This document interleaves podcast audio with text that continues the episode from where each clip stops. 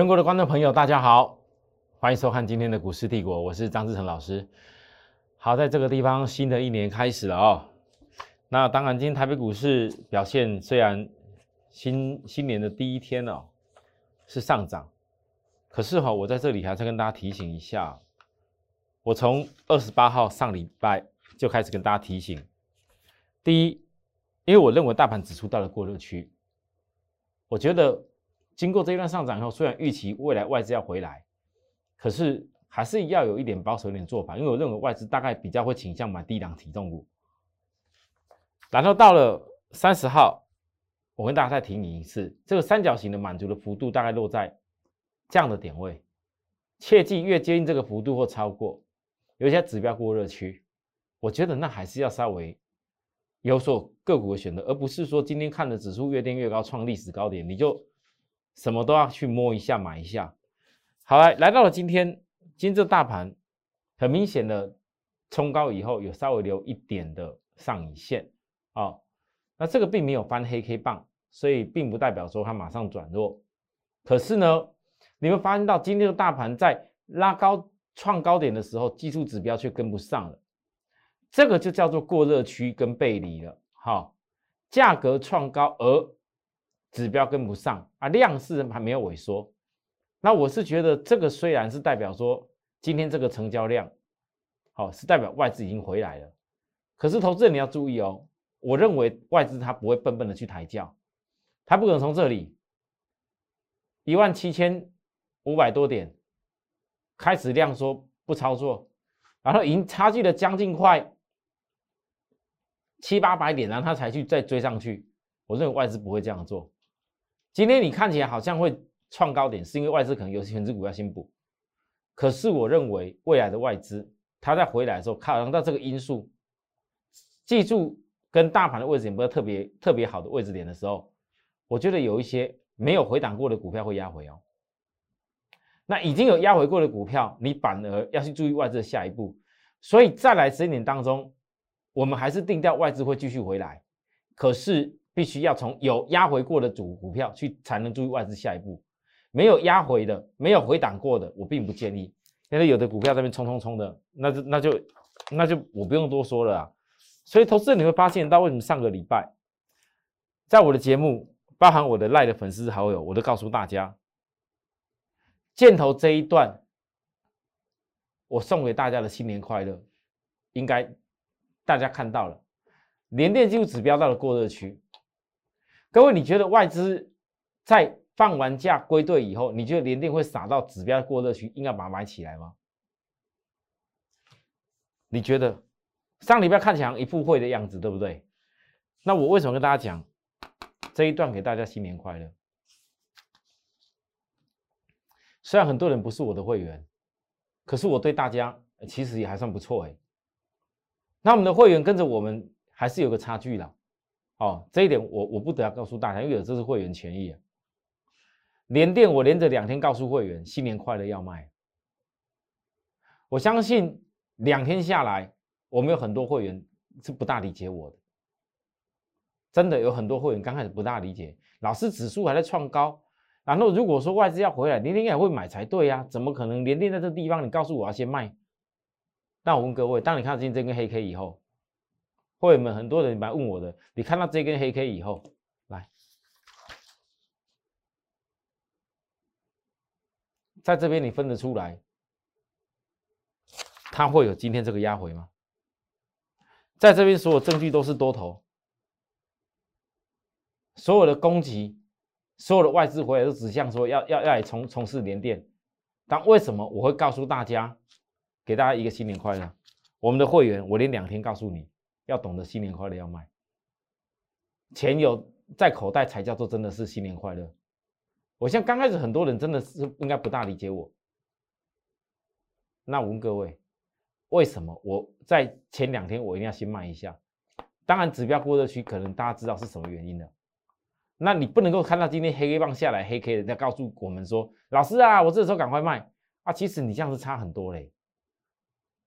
很多投资人你可能没有感受，可是你个十张二十张，你这样的差距真的是差不少啊！那现在个股压下来了，其实我觉得有时候也是外资会刻意压一些股票下来哦。既然指数在创高点的位置点，它没有一个立即可以买的好的点，它当然先压下来呀。一样是连电，哎，又又不是说 EPS 很糟，一样是晶圆代工的公司，也不是 EPS 特别糟，它不能先把它压下来吗？压下来，它再来慢慢减啊。我认为这是比较有情形，所以我刚跟大家讲，你们翻到个重点了。今天为什么连电在上礼拜不会有人看得出它要回档，而我们却提早告诉大家，为什么？这个原因嘛，因为各位你去比对一下。一样，外资先要回来，你要去买像是技术指标压在低档的股票，还是现在技术指标拉在已经过热区的连电，外资硬要把它买下去？这我的观念就是这样而已。我只是例行教科书的做法，不是最好的买点就不要买，而我们懂得去思考外资下一步做什么事情，说我们要先卖。那你卖了以后，你随时有资金要买回可以买回，甚至随时有资金可以去锁定，现在压回。外资又刻意的买压多一点的股票，我先跟大家讲，我刚刚一开始就讲过了，反而像外资压多一点股票，你才要去特别关注。好，来，像谁？今天应该不大有人会去报告航运了，甚至有的电动车股票这里压回，应该他也不会什么报告。但我依然我还在跟大家报告，因为我永远是在下跌的时候跟各位分享这些问题，甚至看这些个股下跌的时候，到底它是问题还是会产生机会。我们从基本面的角度去分析这些事，再从技术面角度去分析。如果刚好能够抓到一块的转折，那是代表我们的一个分析给会员的资讯是有效的一个东西啊。所以啊，各位，航运，我从航运指数那时候第一个长龙破底穿头以后，在这里，我说航运指数还没有穿头，但长龙先穿头要先压回。刚开始我讲大家不大信，回档多少天了？现在看到长龙又跌下来了。才开始要思考说，哦，好像我抓的是对的。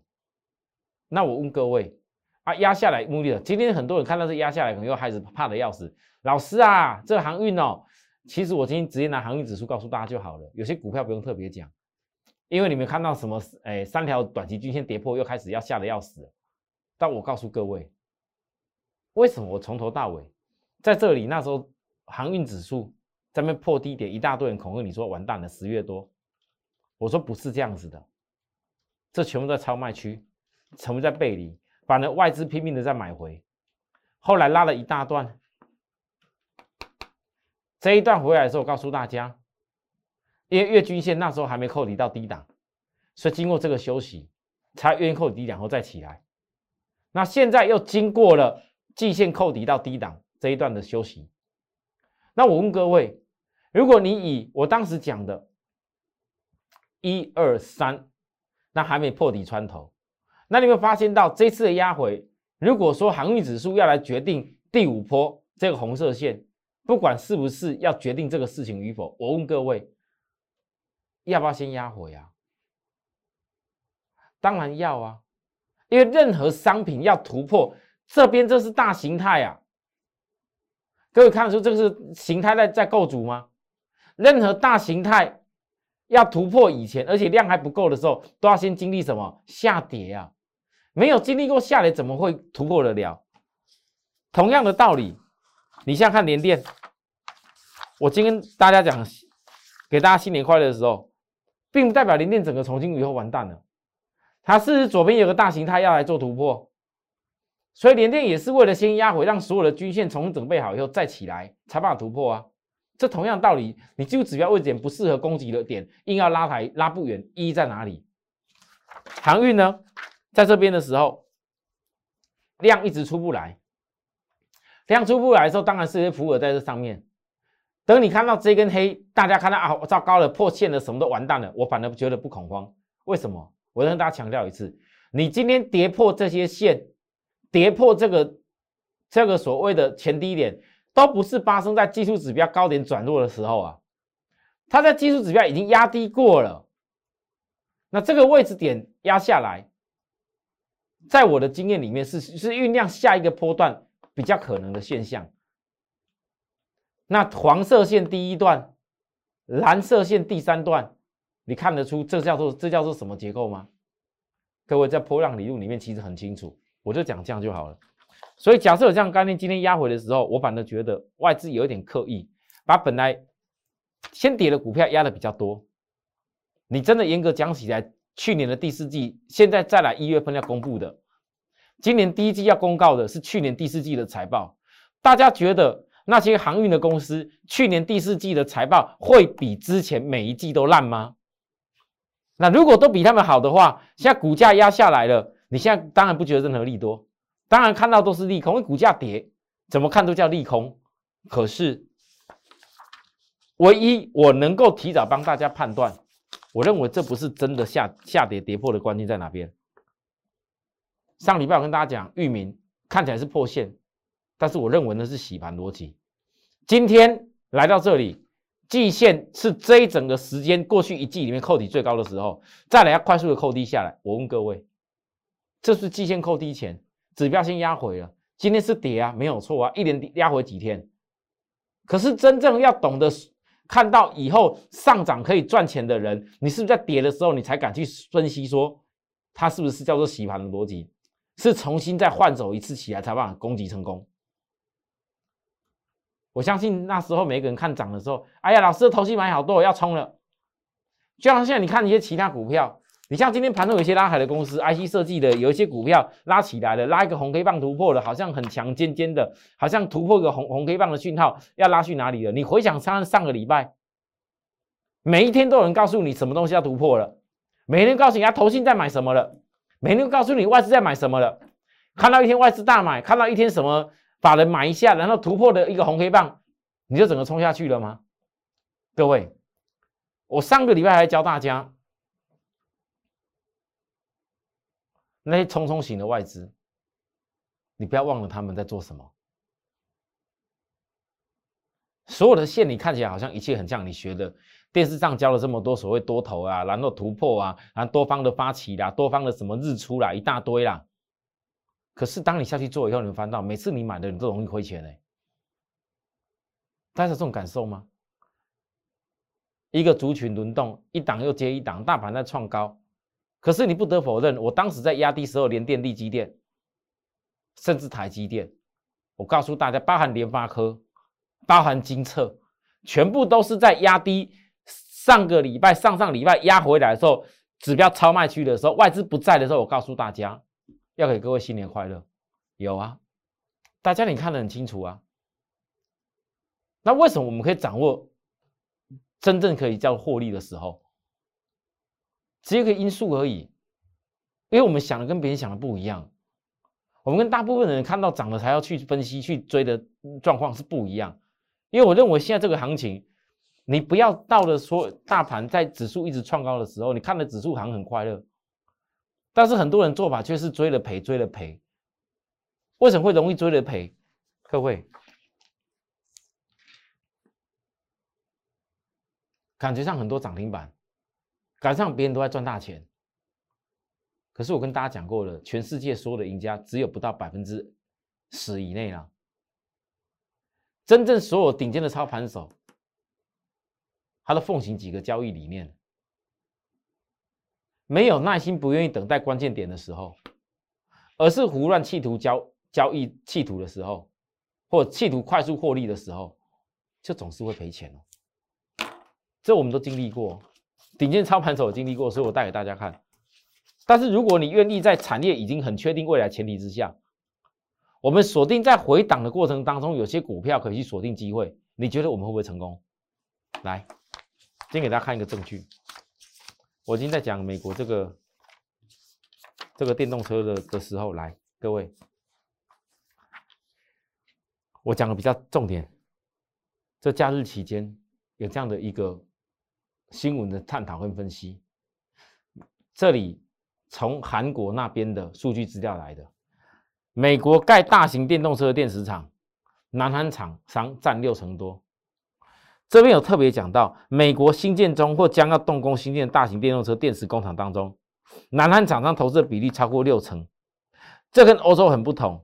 好，在欧洲、南韩、中国大陆和日本电动车电池的短兵相接，竞争激烈。那我问各位。我说过的，美国电动车现在对于他们所有汽车市占到去年结束还没有超过百分之四。那你觉得，如果说从拜登说的电动装要大做以后，那美国现在电动车既然市占不高，为什么这些南韩厂商他会拼命的去美国要盖大型的电动车电池厂？我问各位，这为什么？今天没有电动车卖得好，卖得出去，就不会有需要电池。同样的，这个可能跟充电桩的道理是颠倒过来，充电桩要先普及，电动车会大好。所以拜登必须要做五十万个充电桩给全美国去，大家。未来去努力使用，可是如果电动车没有办法卖得好，怎么会有厂商愿意投资电动车电池厂？所以，我们肯定美国的电动车在二零二二年一定有大戏。那这个大戏，我们先从我测标的充电跟大家逐步报告起。好，飞鸿就是充电。我上礼拜跟大家讲过的飞鸿月 K 线，这是有调高冷气流星，可是。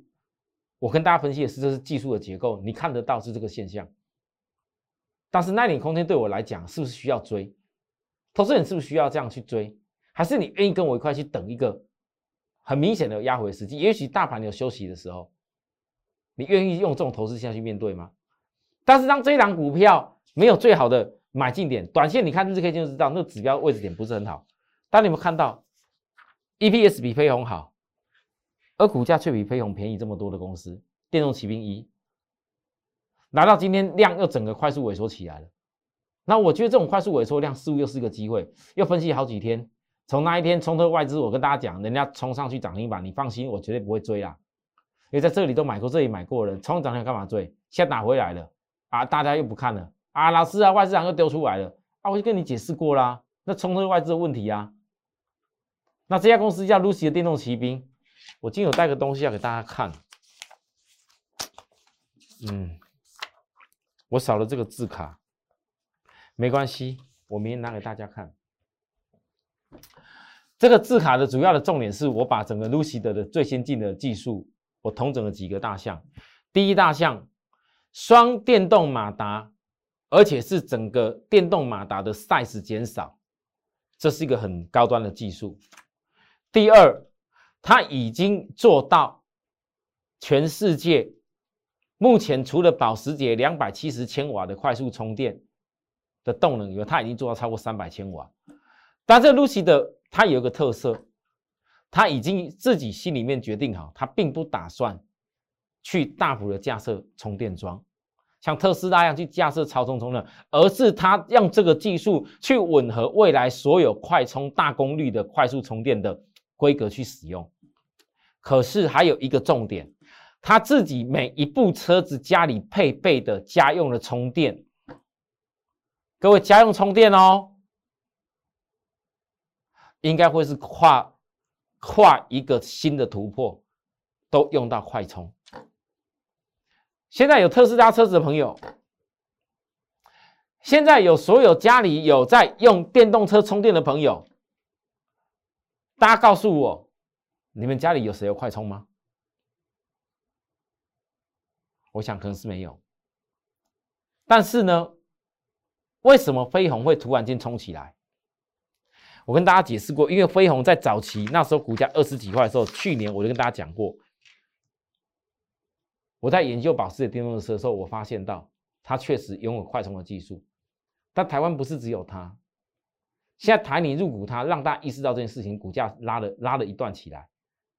但是你们千万不要忽略我所说的这一家，我还没有公开过的公司，它第三季 EPS 超过飞鸿很多。台湾唯二两家有两百五十千瓦电动车充电超充能力的股票哦，而且现在 Lucy 的，我们告诉大家的技术，我明天统计给大家看。家用的充电，如果也用到快充的时候，我问各位，这家公司受惠幅度有多大？好，基本面我都告诉在大家前面，可能的利多我也讲在前面。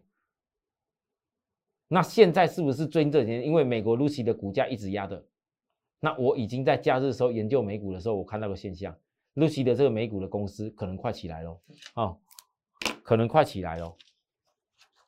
等一下又何妨？我知道大概又等了一个礼拜了，大概等了快一个礼拜了。但大家告诉我，你宁可一家好的产业的公司，它后面可能因为整个产业的爆发力的关系，可以让你大幅性的财富增值的过程当中，你宁可去等待它压回成本比较便宜的机会，还是宁可看涨了，市场一大顿在介绍了。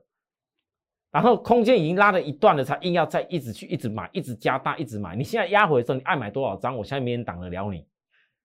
但当你涨上去涨停板的时候，当你想要拉上去，大家开始看好要去追的时候，你敢买多少张？像飞鸿，我现在告诉大家，月 K 线还有个突破高点的机会。问题是你现在飞鸿，你看那日 K 线涨了一大段，从抬你入股价到现在都已经差多少了？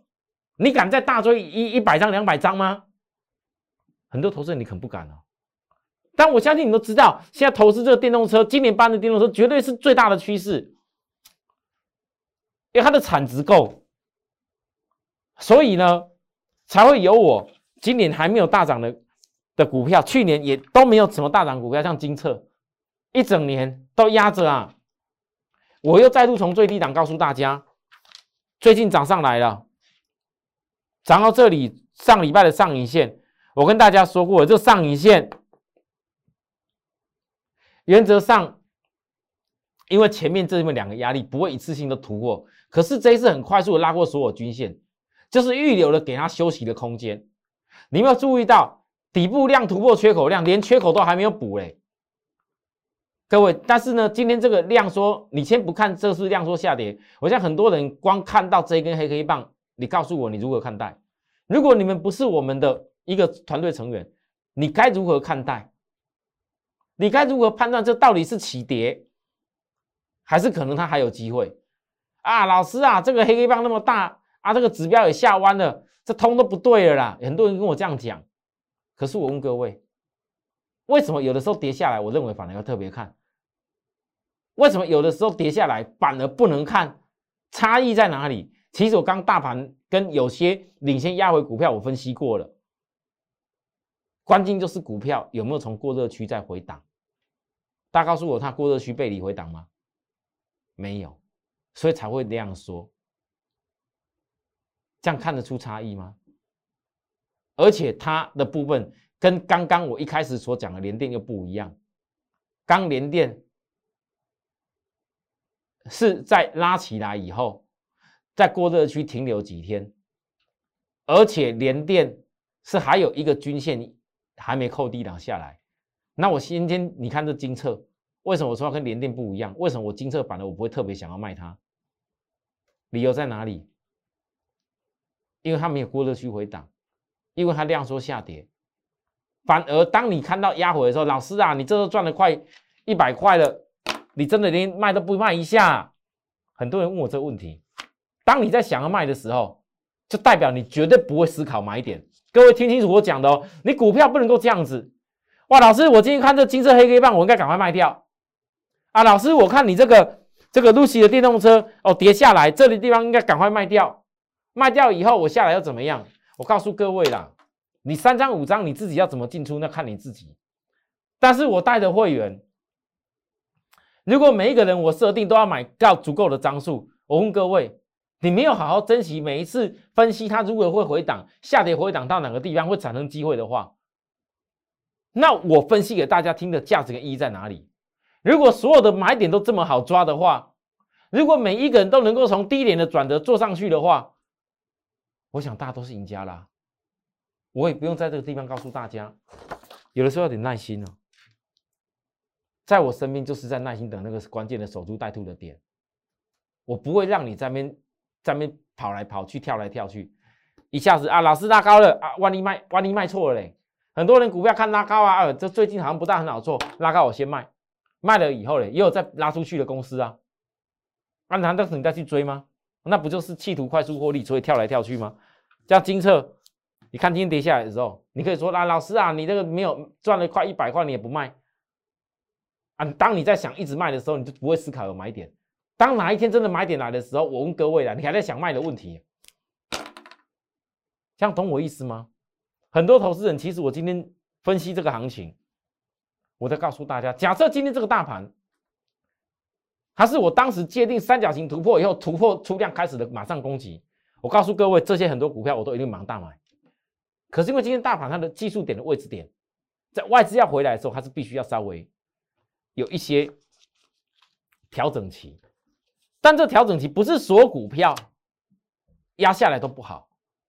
我分析的今天所分析的很多，我们给大大家报告过的股票，不管你之前有没有从低点跟着上来，你至少现在在压回的时候，可能又是你另外一次可以衔接上我们的时候了。各位认同我们的理念吗？认同我们要去努力的霸占电动车今年吗？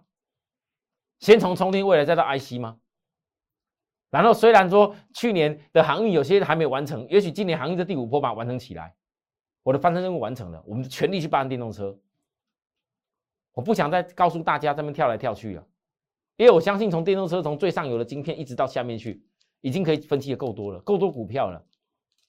好，好吧，今天跟大家报告到这个地方吧。有需要服务的地方，哎，来跟我们联系，加我们的 Line，我们的 Telegram 都可以。或者是零八零零六六八零八服务专线，来跟我们说加入张志成老师的行列。我们明天再会，拜拜。立即拨打我们的专线零八零零六六八零八五零八零零六六八零八五摩尔证券投顾张志成分析师。本公司经主管机关核准之营业执照字号为一一零金管投顾新字第零二六号。新贵股票登录条件较上市贵股票宽松。且无每日涨跌幅限制，投资人应审慎评估是否适合投资。本公司与所推介分析之个别有价证券无不当之财务利益关系。本节目资料仅供参考，投资人应独立判断、审慎评估并自负投资风险。